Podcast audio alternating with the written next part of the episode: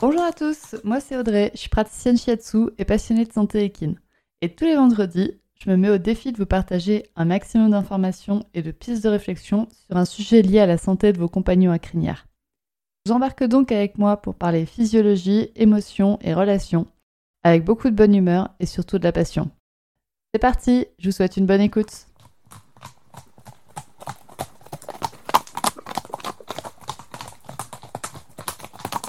Bonjour à tous dans cet épisode qui se veut un petit peu plus scientifique et un peu plus tourné aussi sur euh, ma vie d'avant, comme certains l'appellent. Donc dans ma vie d'avant, avant d'être praticienne en shiatsu et podcasteuse, j'étais ingénieure en géotechnique. La géotechnique, ça veut dire que mon métier, c'était d'étudier les interfaces entre le sol et les constructions humaines. J'étais surtout spécialisée en travaux souterrains, mais ce qui m'avait intéressé dans ce métier, c'était la force que peut avoir un terrain sur nos capacités à construire dessus, et à quel point on ne peut pas lutter contre un sol, on peut que s'adapter et faire avec.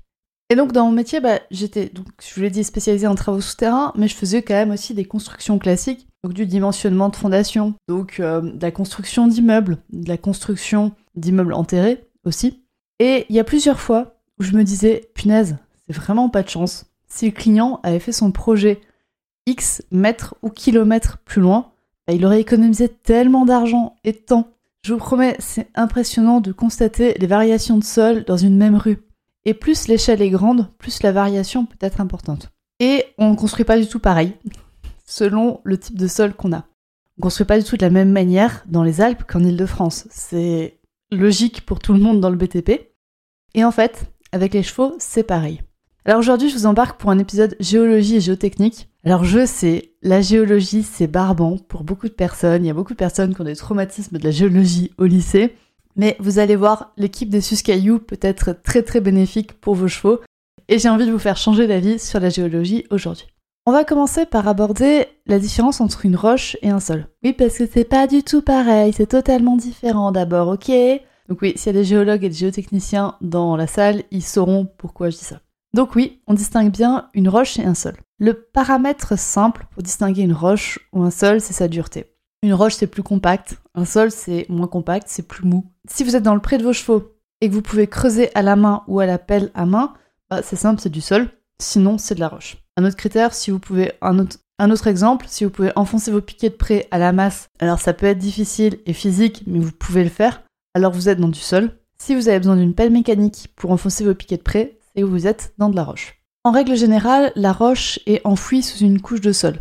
C'est-à-dire que dans le pré de vos chevaux, vous observez le plus souvent un sol. Et quelques mètres en dessous, si vous creusez, vous trouverez de la roche. La roche se situe en général 50 cm à 300 mètres, voire plus, sous le sol, sous, la surface du sol. Cependant, bah, la roche a quand même influencé le sol. En effet, le sol, c'est souvent un produit de l'érosion de la roche. C'est-à-dire que le sol est composé de particules qui sont proches des particules de la roche, mais qui sont plus dissous, brisés, éclatés, euh, pulvérisés, comme vous voulez. Donc, en connaissant la roche, on peut connaître le sol qui est en dessous.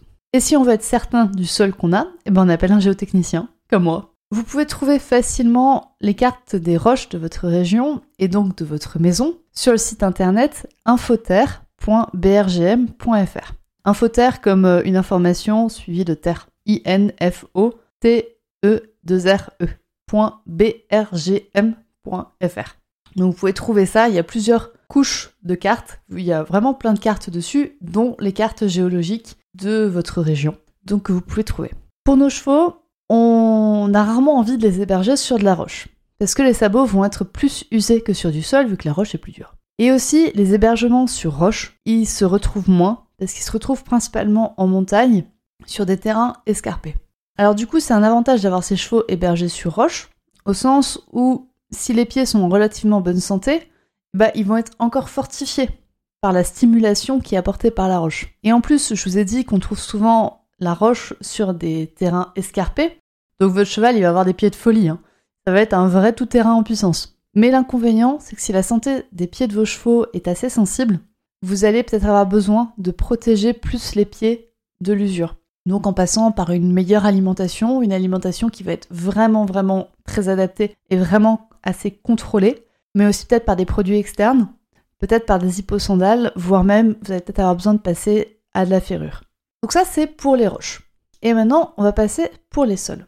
Donc, on distingue trois types de sols. Il existe donc les argiles, les sables et les limons. Les sables, dans sa représentation, enfin le sable dans sa représentation la plus extrême, c'est le sable de la plage. Vous voyez ce sable blanc qui est tout fin, c'est un sol qui n'absorbe pas l'eau. Par contre, il a très peu de cohérence, donc vous pouvez pas faire une boule de sable. Vous, enfin, vous voyez, le sable, ça vous glisse entre les doigts. Même s'il est humide, vous arrivez très facilement à le désagréger et c'est très difficile d'accrocher du sable. Pour cet épisode, on peut inclure les graviers dans cette catégorie parce qu'en fait, les graviers, c'est des très gros grains de sable. Typiquement. On a ensuite le sol des argiles. Donc les argiles, la représentation extrême, c'est la boule de glaise du potier. Donc ce sol, il ne rend pas l'eau. L'eau coule pas dans l'argile. L'argile absorbe l'eau. Par contre, du coup, l'argile est aussi très cohérent. C'est-à-dire que vous pouvez en faire une boule. Vous pouvez accrocher une grosse poignée d'argile, vous pouvez arracher une grosse poignée d'argile, mais aussi selon la quantité d'eau dans votre argile, bah, sa qualité va varier. Si on reprend l'exemple de la poterie, bah, quand il n'y a pas d'eau, une fois qu'on a séché l'argile, c'est très dur. Vous pouvez bah, en faire euh, des poteries, justement. Mais quand il y a trop d'eau, bah, votre argile de potier, elle est impossible à modeler, et vous avez, dans le cas extrême, de la boue. On inclura dans la catégorie de sols des argiles tous les sols qui contiennent de l'argile, comme par exemple les marnes. On a ensuite les sols des limons. Les limons, c'est des particules de taille comprises entre les argiles et celles du sable. Ils sont donc sensibles à l'eau, mais pas trop. Ils retiennent l'eau, mais pas trop. Ils sont cohérents, mais pas trop. le limon, c'est le sol qui s'épasse vraiment ce qu'il est, on va dire. Et la principale caractéristique qu'on va retenir pour un limon dans cet épisode, c'est que c'est un sol qui est très riche. C'est un super sol pour avoir des cultures végétales qui sont très productives dessus. Et bien évidemment, votre sol, ça peut être un mélange d'argile, de sable et de limon. On peut avoir par exemple un sol qui est constitué de 20% de sable, 20% de limon et 60% d'argile. Pour connaître la composition d'un sol, il faut passer, pour la connaître précisément, il faut passer en laboratoire pour faire des analyses. Par contre, si vous voulez connaître la composition grossière, on va dire, d'un sol, il y a un test qui est très simple. C'est vous pouvez prendre un petit peu de sol, donc du près de vos chevaux, essayez de ne pas avoir de racines dedans. Donc vous prenez un petit peu de sol et vous essayez d'en faire un boudin entre vos mains. Vous voyez comme les enfants avec la pâte à modeler, vous, vous roulez vos mains ensemble et, euh, et vous essayez d'en faire un boudin pour après peut-être en faire un escargot. Si vous êtes incapable de faire un boudin, si le sol s'effrite totalement entre vos mains, votre sol est plutôt sableux. Si votre boudin est magnifique, ce genre de la pâte à modeler est très facile à faire, votre sol est plutôt argileux. Et si votre boudin est possible mais compliqué, c'est que votre sol est potentiellement limoneux ou qu'il a une faible quantité d'argile dedans qui le rend un petit peu plus cohérent. On a donc vu les trois types de sols qui existent et maintenant je vais vous parler des avantages et des inconvénients des différents sols. Premièrement, on va parler de l'argile. Donc l'argile, ça se tient très bien quand il n'y a pas trop d'eau, et ce sol retient l'eau. Donc il est plutôt adapté pour que les plantes y poussent bien, même en cas de sécheresse légère. Mais avec trop d'eau, donc par exemple en hiver, ça devient l'enfer. En plus, l'argile favorise le milieu anaérobie, c'est-à-dire sans oxygène, qui est très propice aux bactéries. Donc c'est la porte ouverte aux pourritures de fourchettes, aux infections en tout genre, aux gueules de boue, etc. C'est assez l'enfer. Un avantage de l'argile, c'est que c'est un sol qui est assez souple donc il est plutôt adapté pour les tendons. Mais qui devient trop souple quand il y a trop d'eau. Donc en hiver, c'est la cata pour les tendons. Et en même temps, bah, c'est un sol qui devient très dur, comme de la poterie, quand il fait très sèche de manière prolongée. Donc là, c'est trop dur, donc c'est aussi la cata pour les tendons. Vous voyez, l'argile, ça se porte bien euh, quand il n'y a pas trop d'eau et qu'il y en a quand même assez. Passons maintenant au sable. Donc le sable, ça ne retient pas l'eau. Forcément, la végétation qui pousse sur votre, sur votre sol sableux va être plus pauvre. C'est un avantage si vous avez un cheval qui accumule vite, mais c'est un inconvénient si votre cheval a du, mal à prendre du poids. L'avantage, le gros avantage du sable, par contre, c'est qu'il y a zéro problème d'humidité en hiver. Par contre, la sécheresse est plus rapide en été. Donc, vos plantes, en été, elles vont cramer beaucoup plus vite que si elles étaient sur de l'argile. L'inconvénient du sable, c'est que le sol est pas du tout cohérent. Donc, les chevaux, en marchant dessus, vont très vite arracher les végétaux avec leurs racines, ainsi que le sol qui va avec. Donc, ils vont appauvrir encore plus la flore. Donc, vous voyez, c'est un, peu un inconvénient, ça fait des flores qui sont vraiment pas riches sur du sable. Et en plus, vu que les chevaux vont manger les plantes, bah, ils vont arracher les racines, donc déjà ils vont manger les racines. Et en plus, ils vont manger un peu de sable. Donc, il y a le risque de colique de sable, si votre cheval vit sur un sol sableux. On a ensuite les limons. Donc, on l'a dit, les limons, ils sont parfaits comme sol de culture.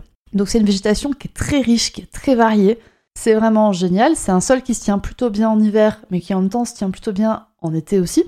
Mais l'inconvénient, c'est qu'on y met rarement nos chevaux, parce que justement, c'est un sol qui est très valorisé pour la culture maraîchère. Donc c'est une culture qui rapporte plus que la pension pour chevaux. Donc en général, ces sols-là sont pas exploités. Et en plus, souvent, les limons, on les trouve à proximité des rivières. Et donc, ben, ça complique les choses parce que c'est des sols qui sont facilement inondés. C'est des endroits qui sont facilement inondés. Donc du coup, c'est pas vraiment adapté avec, euh, des chevaux parce que ben, en hiver, quand il y a une crue de la rivière, votre pré va être inondé. On a donc vu maintenant les roches, donc avec leurs avantages et leurs inconvénients. On a vu les trois types de sols, donc les argiles, les sables, les limons, avec leurs avantages et leurs inconvénients. Maintenant, je peux vous parler de deux cas de figure. Si vous écoutez ce podcast, il y a deux possibilités. Soit vous êtes cavalier, peut-être propriétaire, soit vous êtes gérant d'écurie. Si vous êtes propriétaire, honnêtement, moi je trouve qu'il y a 42 000 critères de choix de pension qui passent avant le critère du type de sol. Il y a notamment l'alimentation à volonté, il y a la possibilité d'infrastructure, il y a est-ce qu'il y a de la surveillance, est-ce qu'il y a des box, est-ce que c'est du prêt, est-ce que le prêt... Enfin, vous voyez, il y a énormément de critères à sélectionner avant le, le type de sol. Vous savez maintenant que ce critère, il existe, et vous pouvez peut-être mieux comprendre pourquoi et comment le sol de votre pension influencera la vie de votre cheval. Après, c'est aussi à vous de voir. Si vous recherchez zéro bout et que votre pension est sur un sol argileux, et que le gérant ne fait pas d'effort pour la stabilisation, bah là, il va falloir changer de pension. Pareil, si votre cheval il a un syndrome métabolique équin, qu'il est sur un sol limoneux et que le gérant ne fait pas de pâturage au fil, par exemple, bah vous savez que vous allez devoir mettre un panier à votre cheval. Si vous ne pouvez pas supporter de voir votre cheval avec un panier, bah là, pareil, il va falloir changer de pension. Donc quand même, souvent, si vous n'êtes pas content de la pension où est votre cheval, il y a seulement deux possibilités qui s'offrent à vous. Changer de pension ou revoir vos critères d'exigence et de priorité. Donc, vous voyez que le sol influence, le sol c'est un peu la base de votre pension, mais pour autant ça va être tout ce que le gérant va mettre en œuvre pour gérer ce sol et justement pour travailler avec le sol et non pas contre le sol qui va faire que la pension va être adaptée. Mais vous, ce que vous allez voir, enfin, vous n'allez pas avoir d'influence sur le type de sol, vous pouvez rien faire. Donc du coup, bah, va falloir euh, voir ce que vous voulez exactement. Ensuite, si vous écoutez ce podcast, vous êtes peut-être gérant d'écurie. Là, du coup, avec cet épisode, vous avez compris que la qualité de votre sol est un critère qui est primordial à prendre en compte pour la conception et la gestion de votre écurie. Si votre sol est rocheux, vous allez être obligé quasiment d'investir dans une mini-pelle pour enfoncer vos piquets de près. Si votre sol est argileux, vous allez devoir investir dans de la stabilisation pour passer vos engins agricoles et pour éviter que les chevaux défoncent totalement vos prés et pour garder une flore qui est correcte. Qui est correcte. Si votre sol est sableux, votre attention devrait être encore plus accrue pour la gestion de la flore et pour éviter le surpâturage. Donc le terrain de votre écurie va grandement impacter vos finances et votre gestion du temps.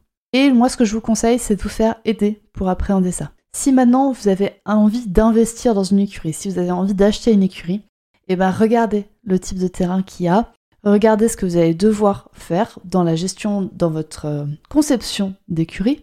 Si vous avez déjà une écurie et que vous avez des problèmes récurrents, par exemple les problèmes de stabilisation, que vous avez tout le temps de la boue tous les hivers, eh bien posez-vous la question de votre sol, posez-vous la question de vous faire accompagner pour stabiliser correctement vos sols et pour ne plus avoir de problèmes de boue. Je vous l'ai dit, moi mon premier métier c'était géotechnicienne, je suis cavalière, je suis passionnée de bien-être équin, donc je suis totalement disponible pour vous accompagner dans vos recherches sur la géotechnique, sur les qualités du sol si vous le souhaitez. On peut discuter ensemble du terrain de vos écuries et des aménagements possibles pour vous aider à mieux la gérer. Si vous avez envie de discuter avec moi des types de terrain de votre écurie et de comment la gérer, vous pouvez totalement me contacter par mail en lien de cet épisode. Vous pouvez aussi m'envoyer un message privé sur Instagram, qui est aussi en lien en description de cet épisode. Je serai ravie de vous aider, je serai ravie de vous accompagner à avoir une meilleure gestion de vos sols de votre écurie. Vous l'avez compris, je pourrais vous parler encore des heures du sol de vos écuries et de comment gérer vos sols parce que ça a quand même été mon métier, ça a été un métier qui m'a passionné et j'ai adoré travailler là-dedans et c'est vrai que j'adorerais pouvoir inclure cet aspect géotechnique dans la gestion des pensions des chevaux. Et on pourrait également parler par exemple de l'impact de la géologie sur la, sur la phyto, sur les plantes qui poussent sur votre sol et donc sur l'impact que va avoir ces plantes sur l'alimentation de vos chevaux et comment vous pouvez potentiellement diagnostiquer vos prairies en fonction de la géologie qu'il y a, a sous la prairie en fait. Il y a vraiment énormément de sujets à discuter autour de la géotechnique et des chevaux. Si ce podcast vous a plu, bah, je vous invite à me le dire et peut-être que j'en ferai d'autres sur l'impact de la géologie sur nos chevaux. Donc n'hésitez pas à me le dire, soit par mail, soit par message privé sur Instagram, je serais ravie de l'entendre. Et j'espère ne pas vous avoir trop saoulé et que vous avez quand même, vous avez quand même aimé cet épisode. Et je vous dis à très bientôt pour un prochain épisode de podcast. Au revoir Et voilà, c'est la fin de cet épisode du podcast Murmuréquin. J'espère que cet épisode vous a plu. Si c'est le cas, n'hésitez pas à venir me le dire sur Instagram ou par mail. Vous pouvez aussi partager l'épisode à une personne qui veut en apprendre plus sur les chevaux. Et si vous avez envie de soutenir un média qui a comme ambition de propager le savoir au plus grand nombre et ainsi d'améliorer la vie de nos compagnons à crinière, vous pouvez le faire dès aujourd'hui en faisant un don sur le compte Tipeee du podcast Murmuréquin. Je vous laisse donc le lien de mon compte Tipeee dans la description de cet épisode et je vous remercie au plus profond de mon cœur si vous m'aidez dans le projet fou de ce podcast qui est de rendre le savoir équin toujours plus accessible pour tout le monde. On se retrouve vendredi prochain pour un nouvel épisode. À bientôt!